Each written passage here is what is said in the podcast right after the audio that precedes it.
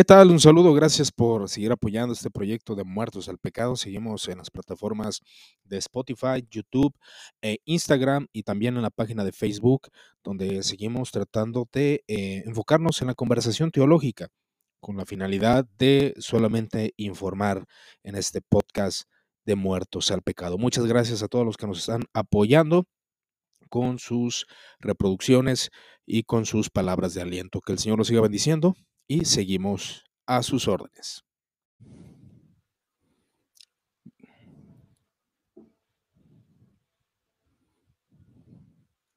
Está en vivo. Buenas noches a todos. Les damos la bienvenida y les agradecemos sentidamente que estén acompañándonos en las actividades del seminario. Esta noche es una transmisión especial para conmemorar los 504 años de la Reforma Protestante. En la víspera de su aniversario es necesario poder reflexionar acerca de aquel fraile agustino que en un acto de rebeldía o revolución, si lo quieren llamar así, manifestó sus inconformidades en la institución eclesiástica y es importante también mencionar que como estudiantes de teología para el seminario, siempre será importante que puedan tener un concepto propio con las bases sólidas para tener un criterio acerca de cada tema. Es por eso que nos parece importante esta noche hacer una transmisión especial y hablar acerca de la reforma protestante, repito, en la víspera de su aniversario número 504. Nos va a acompañar Iván Rubio Hernández. Él es un amigo del, del seminario. Ya ha colaborado en ocasiones anteriores. Él es fundador de Muertos al Pecado. Les recomiendo que si todavía no lo siguen, lo busquen en Facebook. Tiene un contenido bastante interesante. Y también es director de la librería eh, de libros y de teología y filosofía MP. Entonces, pues bueno, Iván, vamos a empezar. Bienvenido, muchas gracias por tu tiempo, este amigo, hermano. Y pues em, vamos a empezar. Es un tema muy amplio, es un tema que tiene muchas maneras de estudiarse. Puede ser desde lo teológico, desde el arte, simplemente desde las traducciones podría ser un tema de varias horas, em, desde lo político, desde lo ideológico. Pero bueno, creo que también tú puedes tener un comentario que nos dé mucha luz sobre el deseo de, de la reforma por la iglesia del medievo. Así que pues adelante, hermano, te escuchamos y te agradecemos que tu aporte pueda ayudarnos a tener un concepto amplio, propio y estudiado acerca del tema. Claro. Pues bueno, un saludo a todos, a todos los que se conectan a este live de el seminario Charles Spurgeon. Gracias por la invitación y poder dialogar este tema que nos compete a todos los cristianos y más a los protestantes, eh, porque realmente es algo que es parte de nuestra historia y es bueno analizarlo. Y como tú bien decías, Pau, estamos en un tiempo donde aprender de la reforma es algo que no se agota. Siempre hay aristas, siempre hay diferentes formas de contar la historia. Siempre hemos recibido comúnmente la historia idealizada de la reforma, eh, pero también hay que considerar las luces y sombras. Todo personaje tiene luces y sombras. Es como si analizaran tu vida, mi vida, la de cualquier ser humano. Hay luces y hay sombras. Así en la reforma y en todos los personajes que le competen. Siempre en la historia, como dice, por ahí me hizo una pregunta hace mucho eh, director del seminario, eh, me decía que la historia es de los ganadores y, parece que sí, siempre quien cuenta la historia son los poderosos, son los, y realmente aquellos que quedan en la historia, si todos, el 90%, por no decir otra cantidad, siempre son los personajes famosos con o que tuvieron apoyo económico o poderosos que tuvieron juntamente apoyo político. Pero bueno, ¿qué es la reforma y por qué se conoce como la reforma protestante? Algo que me gustaría tratar es de que hay una problemática dentro del cristianismo que solamente nos enfocamos en ciertas doctrinas, pero creo que debemos de profundizar más allá. ¿Qué significa reforma? ¿Qué era reformar la iglesia? Eh, como nosotros conocemos la época de oro de la iglesia cristiana, es el libro de los hechos, donde vemos grandes avivamientos, gente convertida por el sermón de Pedro, vemos una iglesia marginal, esa es la palabra, es una iglesia pobre, es una iglesia con sí, mucho poder económico, aunque se fueron añadiendo algunos poderosos, pero no estaba en el poder, no era la iglesia del poder que veremos después en el año 380, 390 en adelante, con Teodosio.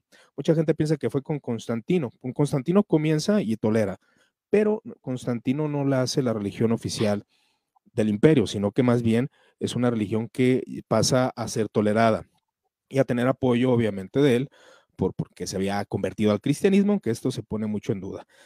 Pero antes de eso la iglesia era una iglesia marginal, era una iglesia que no tenía mucha relevancia, había muy pocos convertidos.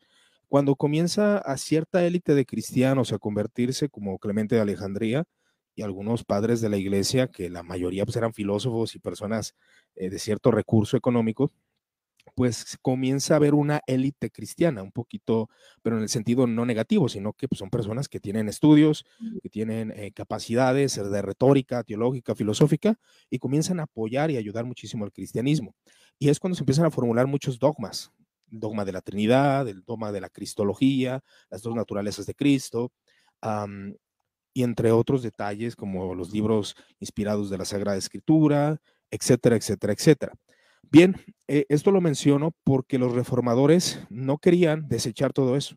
No querían desechar los concilios ecuménicos que hablamos del 325, donde comienza el credo apostólico, donde se desarrolla eh, lo que es el credo niceno-constantinopolitano, que habla, eh, que ataca las herejías como el arrianismo, el nestorianismo, que igual en otra ocasión podemos ver qué son esas herejías, ¿no? Pero todas esas enseñanzas se empiezan a, plasmar en la iglesia. Y esas enseñanzas quedaron firmes. Estoy hablando del primer siglo al siglo VIII, donde la iglesia, sí, claro que sí, era ya una iglesia de poder, estaba tomando poder. Sí, porque los recursos económicos no es lo mismo que te persigan a que te comiencen a dar donativos. La iglesia comienza a crecer. Y no es negativo, no es malo. Al contrario, creo que el cristianismo ha dado grandes frutos, aunque muchos tratan de negarlo y más la modernidad, eh, decir que el medievo fue una edad oscura. Y esa es la, narrativa que siempre se nos dice, que el medievo fue una edad oscura, donde había ignorancia, no había la tecnología que hay ahora. Pero algo que sí es cierto es de que si tú pones al ejército de Roma, de la época de oro de Roma, contra las, los cruzados, los cruzados arrasarían porque tenían tecnología, tenían inteligencia militar. Entonces, no había un retroceso, había un avance. Y esto lo menciono porque precisamente hablamos del medievo. ¿Qué pasa en el medievo? Eh, comienzan a, enfrentarse, como en toda iglesia. No conozco iglesia que no se enfrente a doctrinas cerradas o a vicios. Siempre, siempre. Por más pequeña que sea, hay doctrinas cerradas y vicios. Por eso la victoria del pasado no significa que se haya erradicado todo, porque aún seguimos batallando con vicios y doctrinas cerradas. Pero la reforma también implicaba, estamos hablando del 1517, para aquellos que nos están escuchando, ya me voy desde de los primeros siglos, del 1517, de una manera así muy resumida. Ahí comienza la gran polémica. Eh, había que si la gente anhelaba cambios políticos. ¿Por qué? Porque sí había doctrinas como la simonía, que compete a los pagos eh, económicos, a los sacerdotes, a los obispos dentro de la iglesia de Roma, de cualquier iglesia. Hasta este punto, quiero que vayamos a nuestras mentes al 1054, otro retroceso. ¿Qué ocurre en el 1054? En el 1054 ocurre lo que es el gran cisma de Oriente, donde la iglesia oriental y la iglesia occidental, la iglesia de Constantinopla y, la iglesia de Roma, porque en este entonces realmente se había instaurado patriarcas, que son los cinco patriarcas de la iglesia, son muy famosos y espero que tengan ustedes eh, en alguna ocasión analizar la vida de ellos. Eh, los patriarcas, obviamente ahí se encuentra el Papa, el obispo de Roma, que claro que para el 1054 ya había un obispo romano que se encargaba de la doctrina, pero era una paridad de cinco patriarcas. El patriarca de Alejandría, de Constantinopla, de Jerusalén, eh, de Roma, y por ahí se me escapa otro por ahí, creo que, creo que Alejandría, no sé si ya lo mencioné, pero son cinco patriarcas. Esos cinco patriarcas eh, analizaban la doctrina y eran aquellos que tenían, eran las cabezas de la iglesia, por así decirlo, no que sustituyan a Cristo, pero eran aquellos que, estaba, que le rendían cuenta a los obispos y sacerdotes, pero el papado se quiere poner por encima de los demás. Y fue cuando el patriarca de Constantinopla rechaza rotundamente eso. Y se toma la decisión por parte de la Iglesia de Roma agregar algo a un credo que es un credo afirmado totalmente, que es el credo apostólico, y ahí se afirma que el Espíritu Santo procede del Padre. Pero después, en la Iglesia de Roma, en un concilio español, eh, colocan una frase que se le conoce como el filioque. Ese filioque es de que procede del Padre y del Hijo el Espíritu Santo. Y la Iglesia de Constantinopla se enojó, se molestó. ¿Cómo es posible que los latinos cambien un credo santo que nosotros habíamos instaurado en el credo de Nicea y de Constantinopla. Y eso causa la división y eh, obviamente problemas políticos, porque los de Constantinopla como que rechazaban el uso de las imágenes, cuando los, el uso de las imágenes era de uso didáctico, pero em, se empezaban a malinterpretar porque los, los latinos ya no hablaban griego. Y lo mismo de siempre, los problemas de la iglesia siempre ha sido de lenguaje de que no se entienden los cristianos, de que alguien habla una doctrina y no, eso es una herejía sin analizar realmente eh, la cultura de, aquel, de aquella iglesia, en este caso la iglesia oriental. Y ocurre el gran cisma, donde eh, los obispos y el papa mandan carta de excomunión a la iglesia oriental. No sé, de manera resumida, esa es como la forma de ver por qué ocurrió el cisma, pero fue un proceso, fue un alejamiento, ya no había cercanía, que en los primeros siglos se había, ya después ya no había, porque eh, ya los bárbaros habían conquistado aquella, aquellas, aquellos lugares y ya no había un acceso, ¿verdad? Ese, ya no había los hermanos, exactamente. Entonces ya no había acceso. Y desde ahí comenzaron a haber concilios que se conocen como los concilios papales. Estos concilios papales, eh, primeramente, quiero solamente aclarar esto, hay unos concilios que se le conocen como concilios ecuménicos. La palabra ecuménico es de que la cristiandad, solamente la cristiandad, se unía para definir puntos de doctrina, solamente se unía. Y eh, la cristiandad estaba de acuerdo con esos concilios, pero cuando ocurre el alejamiento y separación de la iglesia de Roma eh, con la iglesia oriental o la iglesia occidental con la oriental, ahí es donde se empiezan a hacer concilios locales que para la Iglesia Católica son ecuménicos, pero no son ecuménicos porque los orientales ya no participaban. Y ahí es donde se comienza a trabajar y se ve acerca de las cruzadas, empiezan a desarrollar doctrinas que se rechaza por los reformadores, como la transubstanciación, como el decreto del purgatorio, entre otros detalles, por los concilios del medievo. Ahí, esas doctrinas del medievo son las que los reformadores rechazan, no las de, antes que mencioné, de los concilios ecuménicos, no, las del medievo. Es muy importante conocerlo porque ah, es muy común históricamente que pensemos que los reformadores rechazaron todo el compendio, que fue que de hecho lo que los anabaptistas quisieron hacer, de quitar la Trinidad, quitar, eh, guardar el día domingo, quitar muchas cosas que la iglesia había guardado por ocho siglos. Esas cosas jamás la iglesia reformada, en el caso de Lutero, jamás quiso quitar.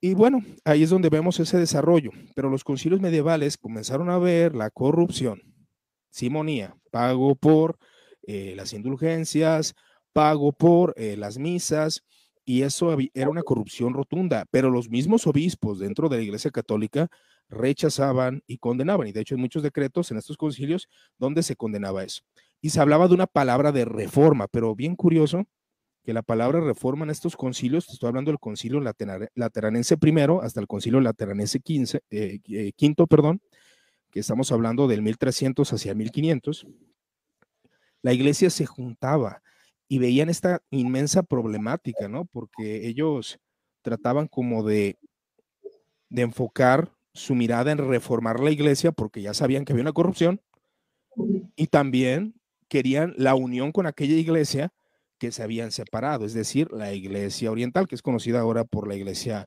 ortodoxa griega. Eh, algunos de ustedes tal vez vean estos rasgos característicos de los sacerdotes orientales que traen una capucha negra, eh, barba larga, esos son los eh, sacerdotes orientales.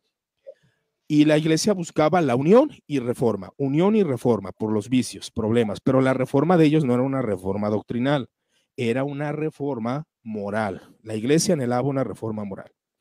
Para este tiempo, eso se empieza a gestar y el Papa era el que tomaba las decisiones del concilio, cosa que anteriormente no se hacía, sino que el concilio en paridad decidía las cosas y el obispo de Roma sí estaba presente y asentía, pero era una decisión unánime entre varios obispos. Aunque sí había un sometimiento, cabe mencionar al obispo romano. Pero ocurriendo todos estos detalles, el obispo romano empieza a tomar decisiones por encima del concilio. Y en estos tiempos, estoy hablando del 1300 o 1500, se comienza a hablar por muchos obispos católicos y muchos laicos acerca de una doctrina que se llama el conciliarismo. Ellos querían proponer que el Papa debería someterse al concilio, o sea, que el concilio tenía la, la última autoridad y no el Papa. Ese era un movimiento que se estaba gestando. Y también había otro movimiento que estaba viendo la corrupción, estaba viendo la fantasía idolátrica de mucha gente, de los laicos, porque había muchos sacerdotes entendidos, cabe mencionar, los laicos que llevaban a muchas supersticiones.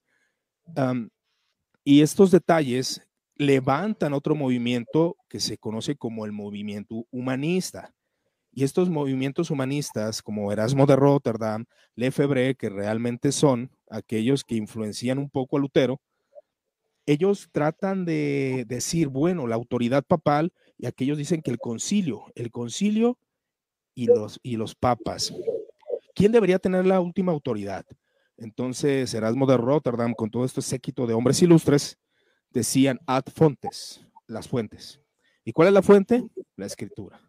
Sí, la tradición es buena porque los reformadores jamás rechazaron la tradición. Cabe mencionar que la tradición es la Trinidad, la Cristología en muchos casos el bautismo de infantes, ellos siguieron abrazándolo y eso no lo rechazaron. Vuelvo a insistir, ellos rechazan la tradición medieval, purgatorio, transubstanciación, entre otros detalles. Entonces, le comienza a desarrollarse estos dos movimientos con deseos de reforma, juntamente con los concilios. Queremos reforma, queremos que la iglesia sea pura, queremos que el papa sea un papa justo, se levantan profetas como Saboranola, este muy conocido que fue quemado, Saboranola, él quería un papa justo, deseaba un papa justo. Ellos querían una reforma, pero que hubiera un papa justo, un papa honesto. Cabe mencionar que había papas y hay papas legendarios, considerados aún por iglesias reformadas como buenos papas, como Gregorio Magno y León Magno, tremendos teólogos, eh, filósofos y expositores de la palabra de Dios y grandes reformadores en muchos aspectos. Por eso alguno decía, si este hombre, tanto Gregorio Magno como León Magno, si los papas hubieran seguido con esa investidura, tendríamos otra idea del papado. Pero para agregarle a esta problemática de corrupción interna, se ocurre un segundo cisma. Se le conoce como el cisma de Occidente. El primero fue el cisma de Oriente. El cisma de Occidente. ¿Qué ocurre en el cisma de Occidente? Bueno, hay unos detalles de, acerca del desprestigio del papado. El papado, por muchos, aún por San Agustín, aún por por eh, cristianos fue valorizado como, bueno, históricamente estoy hablando, claro está, no estoy diciendo que sea una doctrina bíblica que mencionar, pero es necesario que tengamos todos este, este contexto porque muchas veces ignoramos todo eso. Eh, Gregorio. hasta aquí lo, lo, único que quiero asentar para quien se empieza a conectar. Este resumen que nos estás dando previo a todo este acontecimiento, pues vemos personajes con claroscuros Ninguna institución es completamente buena, ninguna es completamente mala, ningún personaje es completamente bueno y, y tampoco completamente malo.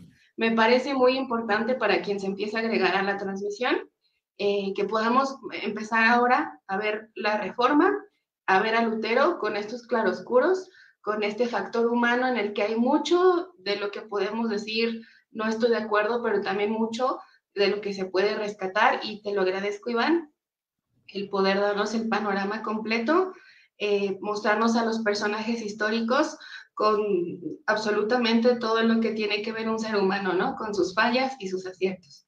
Adelante, amigo. Bueno, con estas dos cosas que mencioné, eh, precisamente iba a entrar a Lutero, ad fontes y concilios. Lutero en la dieta de Worms, cuando comienza a ocurrir esto de la reforma y él eh, clava sus 95 tesis, aunque históricamente se dice que no las clavó, sino que las envió a, sus autoridades, pero para que se vea legendario, pues efectivamente llega Lutero a clavar las 95 tesis y es la narrativa común. Pero bueno, eh, resumiendo todo esto, lo que eh, Lutero realmente afirma en sus 95 tesis es lo que crear un debate, él no quería reformas. Para esto Lutero ya había desarrollado, había tenido sus luchas, porque como ustedes conocerán, Lutero era un hombre que tenía mucho miedo al infierno, eh, tenía temor de Dios, creía que Dios era un Dios arbitrario, que no lo perdonaba, pero leyendo al apóstol Pablo fue como él entendió una doctrina que sí se enfatiza en la reforma y precisamente es lo que los protestantes creemos, sola fide, sola fe lo que se enfatiza es sola gracia y sola fides, que es algo que ciertamente como protestantes nos deleitamos en esas doctrinas. ¿Cómo es que yo soy aceptado y perdonado? Por sola fe. Y Lutero leyendo Romanos 1.16 en adelante comienza a comprender esta realidad. Y él, eh, por medio de la fe, entra a una paz interior eh, después de tantas luchas que él tuvo, un hombre religioso, sumamente religioso, pero que por sus obras comprendía que no podía llegar a Dios, sino solamente era por la fe. Él ya había tenido esta revelación o iluminación del Espíritu conforme los protestantes creemos. ¿Por qué motivo? Porque ya había, ya había escrito su comentario de Romanos. Su comentario de Romanos es del 1515 y las 95 tesis las quedaba en 1517. Entonces, Lutero estaba en contra del abuso de indulgencias, no de las indulgencias en sí mismo. De hecho, tengo por ahí un podcast que si lo quieren escuchar, vayan allá para no explicarlo aquí acerca de las 95 tesis y ahí explico qué significan las 95 tesis. Se encuentra en el canal de Muertos al Pecado para cualquiera que lo quiera escuchar. Entonces, Lutero eh, denuncia el abuso, se expanden las 95 tesis porque los eh, aquellos emperadores o bien los Federico de Sajonia y entre otros vieron que esas 95 tesis podían contrarrestar aquel abuso que se estaba dando y pues también los, las afectaciones económicas que se estaban teniendo para Alemania porque el dinero estaba yendo para Roma y no se quedaba, no se quedaba en Alemania. Pero eh, después de todo esto, eh, cuando se clavan estas 95 eh, tesis, por así decirlo, o que se envían como haya sido, ocurre esta gran problemática y pues empieza la gran batalla contra el monje alemán. Así después, en 1521, eh, cuando ocurre eh, tiempo después la dieta de Worms, donde él menciona que ni concilios ni papas, las fuentes, él estaba más convencido que eran las escrituras. O sea, ni el conciliarismo, porque el conciliarismo no ha hecho nada, ni los papas, al contrario, se ha hecho una corrupción porque hubo tres papas, y ese fue el gran problema de la iglesia. Eh, que haya tres papas, que haya corrupción, desprestigió totalmente al papado y se vio como, precisamente como ellos lo mencionan, como el anticristo. Así que eh, Lutero, eh, enfatizando esta doctrina de la gracia de Dios, rechazando todo pensamiento de la escolástica, todo pensamiento de filosófico que no compaginaba, como Lutero afirmaba, con la, con la escritura, ¿no? Y es donde la escritura comienza a tomar autoridad por encima de los papas y de los concilios, pero no desechando doctrinas importantes, que, es lo que me gustaría tratar aquí con, ustedes, que precisamente no es el rechazo de doctrinas claves del cristianismo, que vuelvo a mencionar que es la Trinidad, la Cristología, y entre otros detalles que muchas veces no vamos más allá, sino que nos quedamos solamente en la justificación, en la sola fe, entre otros detalles. Pero ¿quiénes fueron los máximos defensores de la reforma protestante? Eh, empieza, empieza a ver este movimiento y Federico de Sajonia es el que comienza a proteger a Lutero, porque si Federico de Sajonia no lo hubiese protegido, hubiera, muerto, ¿no? Eh, entonces los príncipes y burgueses estaban interesados en proteger a Martín Lutero. En, en Suecia se levanta otro hombre llamado Zwinglio. Juan Calvino también es un hombre muy importante. Entonces, eh, las polémicas que empiezan a haber dentro de, de todo esto los protestantes alegaban que ellos eran aquellos que querían defender la doctrina escritural y la doctrina bíblica. Eh, cuando se comienza a desarrollar todo esto, pues da luz a la iglesia luterana, pero estamos hablando hasta 1530. Pasaron muchos años después del 1517, cuando Lutero acaba sus tesis, cuando es enjuiciado en la dieta de Worms y cuando es condenado por hereje. Porque primeramente se condenaron las enseñanzas de Lutero, que entre ellas la sola fe y algunas de las tesis que él había propuesto, ¿verdad? Ahí en, eh, eh, en las 95 tesis. No sé si quieras agregar algo, Pau. No, no, no, adelante. Ok. Muchas gracias. Bueno, la, reforma, eh, ¿cuál es el legado espiritual de la reforma? Eso es muy importante para nosotros. ¿Cuál es nuestro legado? Sola escritura de alguna manera se ha malinterpretado. Pero ¿qué era el pensamiento de aquellos? Sola escritura no es solo la Biblia, no es mi interpretación de la Biblia, ya no. Vuelvo a insistir, no se desecha la tradición cristiana, solo se desecha aquello que del medievo eh, había, pues de alguna manera se estaba añadiendo la corrupción que estaba ocurriendo.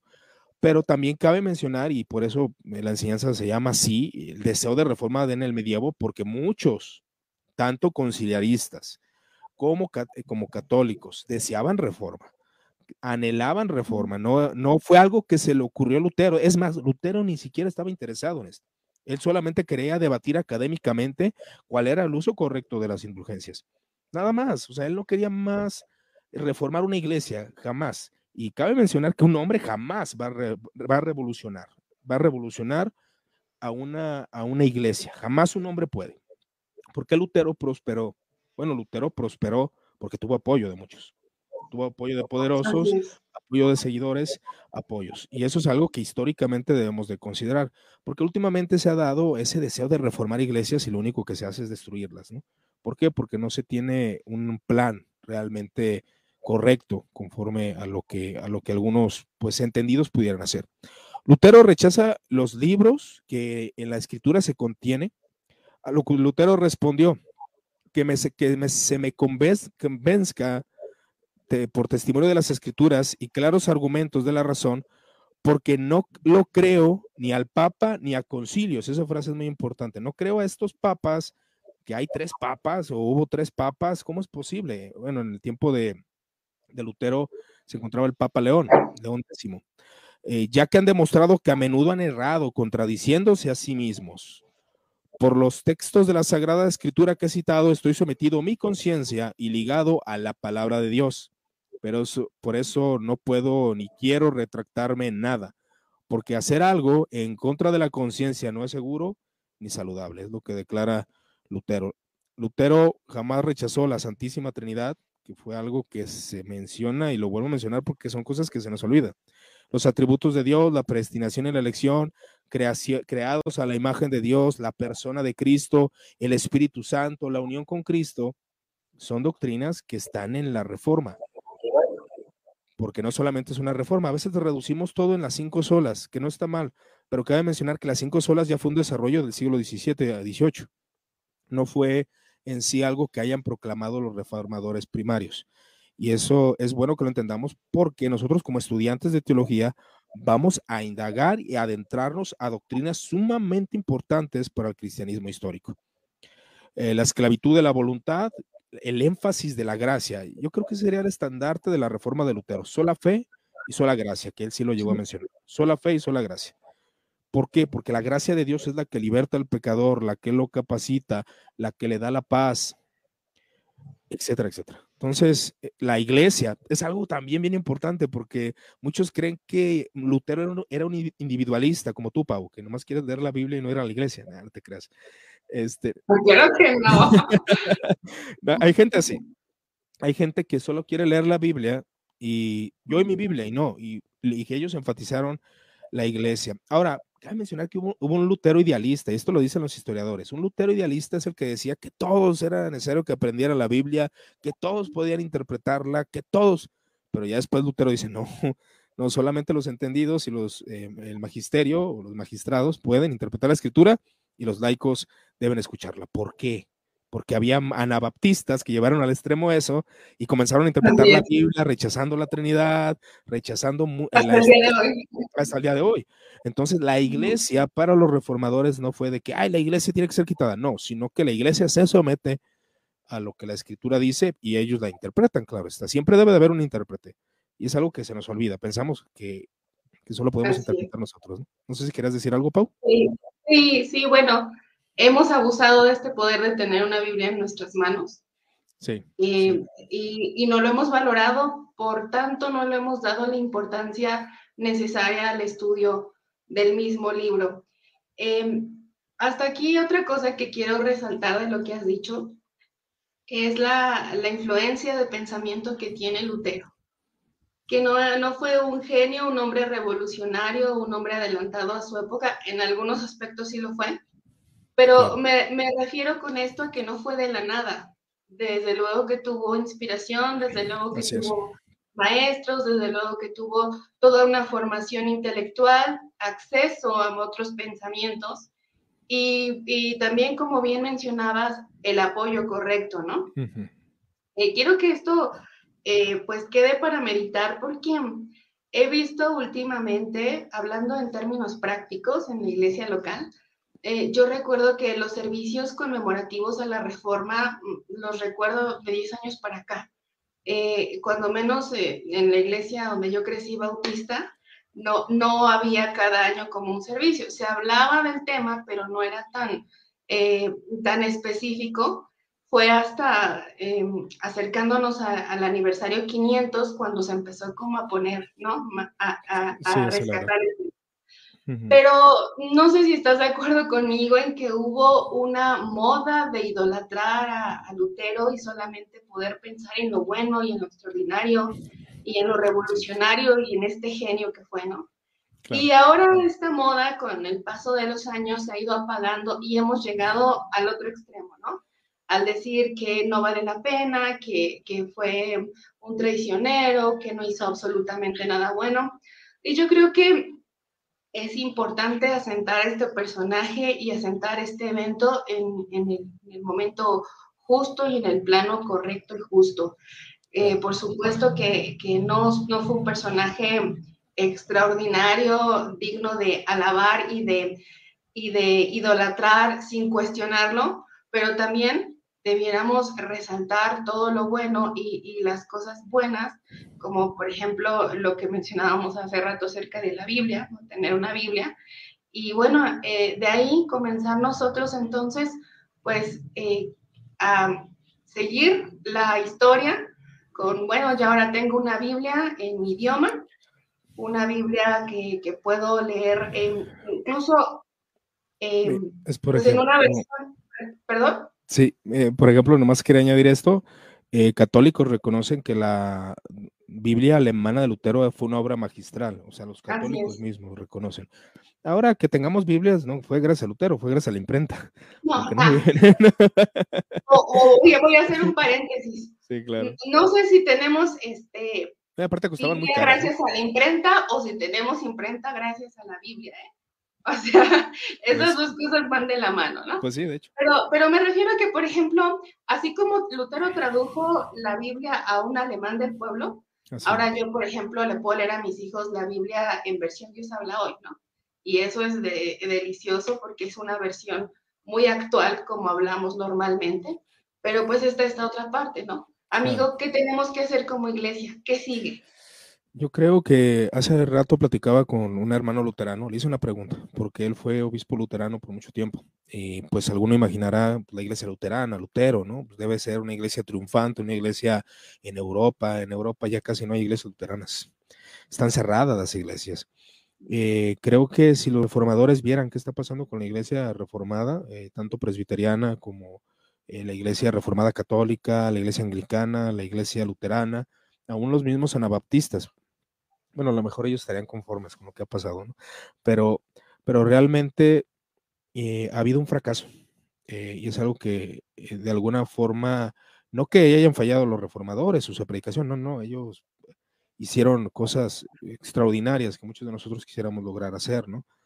Pero, pero realmente ha habido un decaimiento tanto en la iglesia luterana europea, aún en las iglesias presbiterianas de Latinoamérica, no todas conocen su historia y están desligadas de ello. Y parece que eh, muchos hermanos de diferentes confesiones tratamos como de unificarnos, ¿no? De somos protestantes, todos creemos la sola fe, y tanto pentecostales como bautistas, como presbiterianos, luteranos, hay gente que se trata como hermanos y está muy bien. Pero realmente creo que ha, habido un decaimiento dentro de, las iglesias. Eh, duele lo que está pasando. Eh, y es algo que también pasó en la reforma, aunque fue, podemos contar la, historia triunfante de que pues todo fue bien y prosperado, que claro que hubo cosas positivas, como tú lo mencionaste, cuestiones de acerca de la economía, la dignidad del matrimonio, la dignidad del trabajo, la búsqueda de producción, el protocapitalismo, que bueno, que no nace en la reforma, sino que ya desde los monjes benedictinos ya estaba.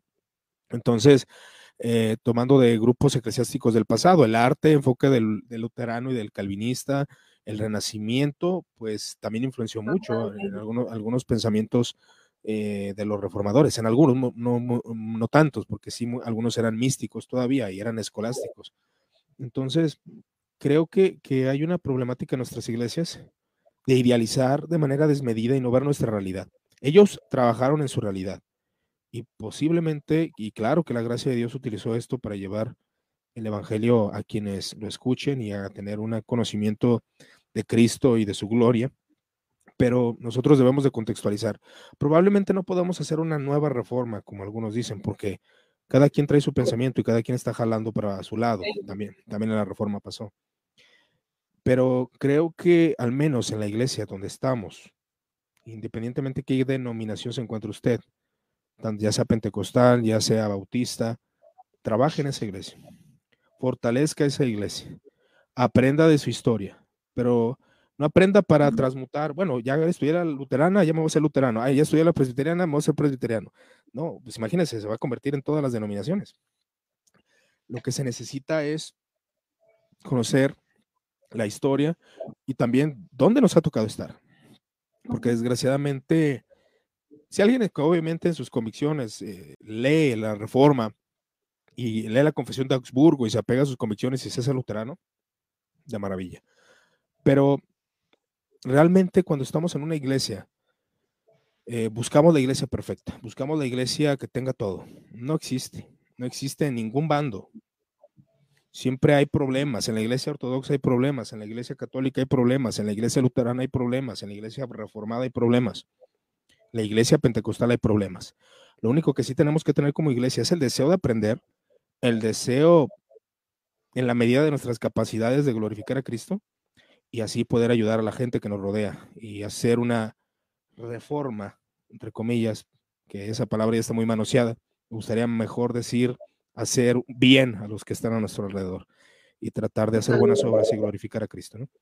Yo creo que eso es lo que la iglesia de hoy debería de ser al menos en sus congregaciones locales. No, pues totalmente de acuerdo, amigo, eh, que lo podemos reducir a un cristianismo efectivo y, no quedarnos con esta idea de que todo está hecho y de que todo fue perfecto. Eh, repito que es muy importante para el seminario fomentar el sentido crítico del estudiante y el hecho de que podamos tener una plática donde podamos hablar de, de los claroscuros de los personajes y de los movimientos me parece muy importante eh, para poder ubicarlos justamente en el mapa, como lo decía, y, y respetar al teólogo, respetarlo como traductor, respetarlo como eh, persona revolucionaria que marcó sin duda Alemania. Siempre yo les comento que si platicamos con un alemán, aunque sea gnóstico, ateo, satánico, eh, quién fue Martín Lutero. A saber quién Te van a decir quién fue Martín Lutero, desde luego. Y, y, si platicamos con un castellano hablante quién fue Casiodoro de Reina, no nos van a saber decir. Entonces, sin duda es un personaje icónico en Alemania, en la historia de Alemania, y eso es respetable, es inspirador. Eh, siempre será inspirador tener hermanos que trastoquen su contexto, su comunidad y su historia pero me, me, da mucho gusto de verdad poder hablar de, bueno, no, no fue una mente que actuó sola, tuvo inspiración. Antes de él ya había habido algunos personajes eh, que habían intentado, ¿no? Eh, hablar acerca de sus inconformidades. ¿Me puedes mencionar algo de ellos y, y, otra vez llegar al punto de por qué fue que Lutero tuvo el éxito? Sí, claro. Eh, antes de él, antes de él, obviamente hubo pre-reformadores. Ahora, eh, eh, muchos llegan a decir que, que, Lutero pues ya tenía en sus escritos algunas cuestiones reformadas, como en su carta a los hebreos o su comentario a los hebreos acerca de solo Cristus, entre otros detalles. Eh, pero bueno, eh, tenemos exponentes como John Wycliffe, John Hus, que fueron también muy conocidos como pre-reformadores, aunque John Hus era, se hubiera identificado más con los católicos que con nosotros, porque realmente lo que quería era una reforma moral y reformar algunas cosas de la cena del Señor. Era todo. De hecho, ese era el tema mm, comúnmente. La cena del Señor fue la polémica más grande. La sola fides fue parte, pero no fue el todo. Y eso es muchas veces lo que nos centramos de que, ay, la sola fides. No, es que hubo muchas cosas. Eh, la transubstanciación Por eso Lutero desarrolla eh, pues la presencia real de que, bueno, los elementos siguen siendo pan y vino, pero Cristo está en el pan. Él cree que Cristo está en el pan. La idea de la transubstanciación es de que el pan, los accidentes, o sea, lo, como se ve el pan, pues sigue siendo pan y, y, sigue siendo, se ve como pan, se ve como vino, pero internamente ha cambiado.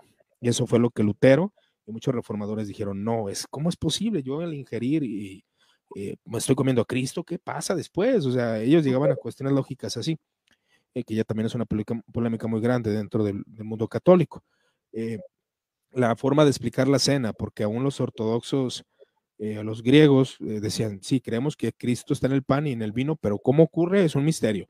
Los orientales suelen ser no tan explicativos en sus cosas. Los occidentales sí, queremos explicar todo. Queremos explicar cómo ocurre todo, como esto, como lo otro. Los orientales no. Ah, pero John Hus eh, quería una reforma eh, en la cena del Señor una reforma moral y un papa justo. John Wycliffe fue un poco más agresivo y él comienza a cuestionar la autoridad de la iglesia y decir que la verdadera iglesia solamente corresponde a los elegidos y eso daña la eclesiología católica, que la eclesiología católica es de que todo bautizado es parte de la iglesia. Entonces ahí hubo ya otros trastornos doctrinales que a John Wycliffe obviamente sí se le condena de hereje y muere. Eh, bueno, muere y después queman sus huesos. Él, no lo quemaron, él, queman sus huesos después cuando a John Hus en un concilio medieval precisamente se le condena por hereje, por seguidor de, de Wycliffe, pero que realmente no era así, porque tenía muchas, muchas divergencias. Pero de hecho se le hizo justicia, por ahí Juan Pablo II habló correctamente de, de John, de Hus y pues pidió perdón públicamente. Eh, entonces, porque sí, si analizamos los escritos de John Hus, era más católico que mucho que, evangélico, ¿verdad? Entonces, eh, pero ellos ya tenían la idea de, reformas morales. Lo que vuelvo a insistir es que no todos tenían la misma idea de reforma. Unos querían reformas morales. Cuando ya se hace la división entre la iglesia luterana y la iglesia católica, pues ahí se aprovecha para reformar la iglesia. Y ellos jamás, jamás, jamás dijeron, bueno, es la iglesia luterana. Eh, yo creo que a Martín Lutero le hubiera dado asco. Es lo que quería. Esta la iglesia católica evangélica. Como Calvino dijo, esta la iglesia católica reformada. O sea, ellos jamás el nombre católico lo quitaron de sus labios. Solo quitaron aquello que era papista y romanista. Eso es lo que, lo que argumentan ellos. Que también trae muchas cuestiones políticas que tendremos que analizarlas también porque tuvieron mucho que ver. La reforma no solo fue un movimiento teológico, fue, fue político y pues también el poder tuvo mucho que ver. Totalmente. Oye, amigo, yo, yo quisiera que para ir cerrando nos, nos compartieras dos cosas. Para ti, en, lo personal, ¿qué es lo que admiras? ¿Alguna cosa que admires de Lutero? ¿Alguna cosa que, en la que no estés de acuerdo? Y, y por otra parte, mañana que es eh, la conmemoración de los 504 años, bueno, mañana que vamos a ir a nuestros servicios, que vamos a estar con nuestra iglesia local, eh, ¿Cuál es el, pensamiento con el que debiéramos ir meditando este acontecimiento? Esas dos cosas, amigo, te escuchamos. Ok. ¿Qué admiro de Lutero? Bueno, Lutero, me gustan mucho sus escritos. Eh, leí el Magnificat eh, de Lutero acerca de la Virgen María, es un escrito maravilloso. Leer sus escritos, aunque sí tiene una tendencia un poco agresiva, pero como teólogo lo respeto. como teólogo es respetable para mí. Eh, obviamente yo creo en la sola fides, en todas estas doctrinas que él desarrolló, el, sacerdocio de todos los creyentes, eh, su énfasis en el Padre Nuestro, eh, su énfasis en muchas cuestiones litúrgicas de la tradición de la iglesia, que jamás desechó. fue un hombre que buscaba a Cristo realmente, era un hombre prometedor y religiosamente afinado, y creo que hay muchas cosas que imitarle. Lo negativo de Lutero, pues bueno, ya algunos han escuchado sus cartas contra, eh, cómo escribía hablando de los judíos, cómo escribe en contra de los campesinos, que hubo una matanza de los campesinos, pero también eran revoltosos, hay que considerarlo, no se justifica, pero hay que, hay que entender bien el, contexto político que ocurría, ¿no? Que también pues tenían miedo que se levantara otra revolución o que hubiera guerras, etcétera. Entonces, eh, también eh, es un hombre muy agresivo, Lutero, en muchas ocasiones, pero creo que eh, podemos considerar como un personaje histórico. Ahora, decía un historiador, de hecho yo tengo un libro, hay 32 Luteros. O sea, hay diferentes formas de interpretar Lutero. Ahí está el Lutero héroe, el Lutero reformador, el Lutero hereje, el Lutero loco. De la cantina. Eh, sí, el Lutero. De su vida eh, familiar. Que, que, fue, que fue usado solamente como estandarte, pero que no hizo nada. Que bueno, hay una, una parte de verdad en ello. Sí hizo cosas. ¿Qué pero... libro es, amigo? Perdón, si pudieras darnos el título. Eh, pues este. Martín Lutero. ¿En tu librería se puede conseguir? Sí, este se puede conseguir. También hay un pequeño tratado de un teólogo católico que se llama Walter Casper, que habla de, de Lutero. Eh, estos, este se llama Martín Lutero, una mirada desde la historia, un paseo por sus escritos de Teófanes Seguido, que es un historiador español muy, muy bueno. Eh, y de hecho tiene, él escribió las obras de Lutero, y algunas eh, que se, son de editorial Sígueme, donde trae, pues ahora sí que varios compendios, ¿no? La, la, el Magnífica, la esclavitud, la, la respuesta a Erasmo, eh, todos esos estudios te pueden llevar a tener una visión más clara de Lutero. Algo que es verdad es que, eh, como, como, creo que ya lo habíamos hablado, Pau, la historia no es una ciencia exacta. Entonces tú no puedes tener un conocimiento exacto de una persona. Es como si alguien me ve y quiere analizar mi vida y quiere construirla, eh, a lo mejor lo puede hacer, pero no lo va a construir como debería de ser. Nosotros tampoco podemos hacerlo. Pero podemos acercarnos lo mejor a, la vida de Pau, ¿no? Que a ver, bueno, la conozco, nació, ¿dónde naciste? O sea, te puedo conocer detalles, pero no puedo conocer qué estás pensando ahorita. Entonces, son muchas cosas que a veces las palabras, a lo mejor Lutero escribió algo con miedo y no estaba convencido, no lo sabemos. Entonces, sí, claro. son cosas, es difícil. Es difícil, pero sí es necesario leerlo y es necesario conocer miles de perspectivas, porque cuando lees un libro de historia se inclina a algo, lo ven como un héroe. Otros se inclinan a verlo como alguien eh, desequilibrado, como alguien loco, como alguien, etcétera. Entonces, yo de lo personal sí creo que él no tenía intenciones de reformar, pero pues ocurrió de la reforma. Se le, sí, él no tiene, y de hecho él estaba asustado en muchas ocasiones. Eh, muchas veces no, nos pintan a Lutero, y de hecho Arcis Pro lo dice, lo menciono porque para muchos tiene mucha autoridad el, el pastor Arcis Pro, que es uno de, de mis predicadores favoritos. Él dijo que, que Lutero, cuando estaba en la dieta de Worms, eh, que se le dijo, Lutero, tú tus estos escritos los, los niegas, y, y, Lutero contesta, estoy, la, eh, mi conciencia está atada a la palabra de Dios de una manera imponente, ¿no? Pero muchos historiadores dicen que, que él contestó, eh, me dan permiso de, de, pensarlo, o sea, con miedo. Sí, y eso, y eso es más, es más realista, la verdad. Pero más, más, realista. O sea, como nos, nos, quieren pintar como un héroe de, de, de Marvel o de Hollywood, pero Lutero era un hombre, era humano y probablemente tuvo miedo. Y muchos, y de hecho sí lo dijo, él se, él, y muchos historiadores lo dicen, al menos la, la mayoría, él se arrepintió de, de, haber hecho esto. Pero, pero, pero, eh, en el sentido de que no estaba totalmente convencido, obviamente después le dio adelante y fue cuando la iglesia, porque tenía dudas, vaya, o sea, a eso me refiero. No que se haya arrepentido de, de reformar, sino que uh, o que se hiciera la reforma, sino que tenía dudas en el proceso. Y es normal, mucha gente tiene dudas, o sea, eso es muy humano. Claro. Sí. Así y la actitud, amigo, con la que mañana podremos presentarnos a nuestro servicio, a nuestra iglesia local. Pues tenemos una tradición. Yo, yo le invitaría a cualquier cristiano, sea presbiteriano, sea luterano, sea pentecostal, eh, no se vaya al 1517. Váyase más para atrás váyase a los primeros siglos de la iglesia. Y después analice el 1517. Y después analice la reforma. Y después analice de dónde salió el pentecostalismo. Analice de dónde salieron los bautistas, que los puritanos, ¿no? Analice sus movimientos, vea la diversidad teológica que hay y llegue a conclusiones. Conclusiones sanas.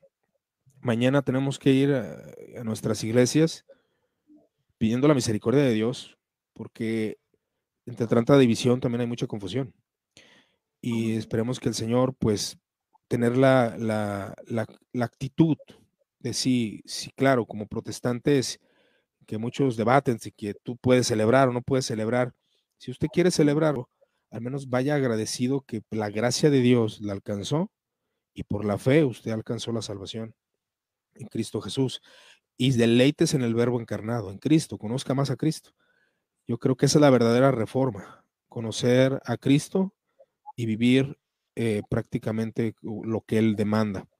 y conocer su esencia, verlo a Él, humillarnos ante Él. Esa, esa es principalmente yo creo que el pensamiento que cualquier cristiano, porque antes de cualquier etiqueta tiene el nombre de cristiano y seguidor de Cristo. Que claro, esto no estoy diciendo yo soy de Cristo, no, sino estoy diciendo que nos enfoquemos en la persona, porque decía un amigo, y cuando hubo mucho auge en este asunto de la reforma, él estaba cansado de los términos altos, de que de eclesiología, de que la imputación, de que esto y el otro, él estaba cansado y dice que escuchó sencillamente a alguien leer que decía Jesús de Nazaret. Esa palabra, Jesús de Nazaret, no, no, no, no estamos hablando de del glorioso, no, Jesús de Nazaret, el verbo encarnado. Para él fue un vaso de agua, solo oír ese nombre le dio paz y entender que Cristo se había hecho hombre y que lo amaba. Me ama Cristo, realmente me amó y murió por mí. Entonces yo creo que esa es la actitud que mañana, antes de todo, antes de celebrar un día, celebremos la encarnación del Verbo, su muerte en la cruz y su resurrección. Así sea. Qué hermoso consejo, amigo. Pues muchísimas gracias. Eh, ha sido un tema complejo, espinoso, pero ha sido totalmente ameno, entendible y te doy las gracias por simplificar tanto un tema tan complejo. ¿Quieres agregar algo? Sí, cualquier duda, eh, porque yo sé que mencioné algunas cosas eh, que comúnmente estamos acostumbrados a una historia bonita. Eh, si ustedes tienen dudas, pueden ir a la página Muerte al Pecado, escuchar algunos podcasts que tenemos hablando de la reforma y pues con la intención nomás de conocer y, y las fuentes en las cuales se sacó esta información si pues ya usted difiere y tiene otras fuentes, pues bueno, ya solamente tiene un conocimiento más. No es necesario que acepte todo lo que se dijo en este, en este audio o en este video, ¿no? Claro, practicar el sentido crítico. Así es, exactamente. Cada intención del seminario, que todos los estudiantes practiquen el sentido crítico y el análisis crítico. Totalmente de acuerdo, así es. Bueno, eh, repito que tu página es Muertos al Pecado, también está en Spotify. Sí, está, de hecho. Muertos. Eh, hermana por ahí. La otra página que me gustaría recomendarles es la de Libros de Teología y Filosofía MP, así lo, lo encuentran en Facebook y el hermano hace envíos a toda la República. La verdad es que tiene muy buenos libros, tiene muy buen material y también nos puede asesorar acerca de lo que pueden empezar a leer. Y bueno, él es Iván Rubio, también por si lo quieren este, buscar en Facebook, siempre tiene contenido bastante importante. Muchas gracias, amigo. Quiero saludar a hermanos que, que dice que en definitiva nos motiva a leer, la hermana María del Pilar Mar, eh, André León, buenas noches, hermano, Francisco Bisuet, Dios les bendiga. Y pues gracias a las personas que están en este momento en, en línea y a las personas que lo van a ver posteriormente, pues también muchas gracias por su tiempo y por seguir formando su sentido crítico con nosotros. A nombre del licenciado Juan Abdías Pérez Zaragoza, director del Comité Nacional Evangélico de Defensa y director también del brazo educativo del comité, el cual es este seminario Charles Spurgeon con EDER. Quiero agradecerles el tiempo, la confianza, habernos acompañado.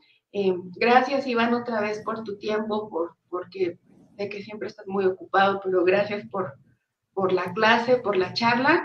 Y hermanos, pues cualquier duda acerca del seminario, de las clases, de las materias, pueden dejar la pregunta en Messenger y nos, nos contactamos con ustedes. Y pues eh, reitero la, la, recomendación, sigan la página de Muertos al Pecado de nuestro hermano Iván. Gracias, Iván. No, gracias a ustedes y pues el seminario Charles Spurgeon, eh, siempre intentando ayudándonos a, crecer en el sentido crítico. Así que, pues muchas gracias por la invitación. Estamos para servirles cualquier duda o comentario. Gracias, amigo. Te mando un abrazo y hermanos, pues Dios con nosotros. Dios les bendiga. Hasta luego. Dios les bendiga.